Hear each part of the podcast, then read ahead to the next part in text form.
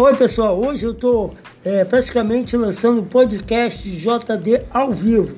Então convido a vocês logo mais a assistir uma gravação ao vivo do podcast do JD ao vivo. Um abraço.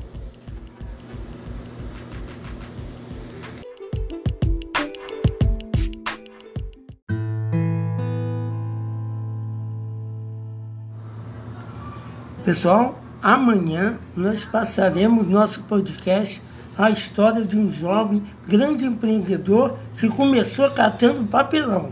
E com certeza é um dos maiores empresários em São Paulo.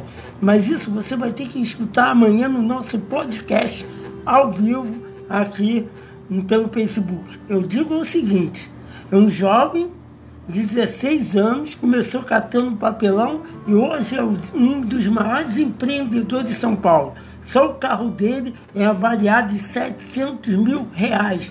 Olha que maravilha. Amanhã você não pode perder o podcast de Augusto JD ao vivo. Um abraço e aguarde todo mundo amanhã aqui no nosso canal. Um abraço.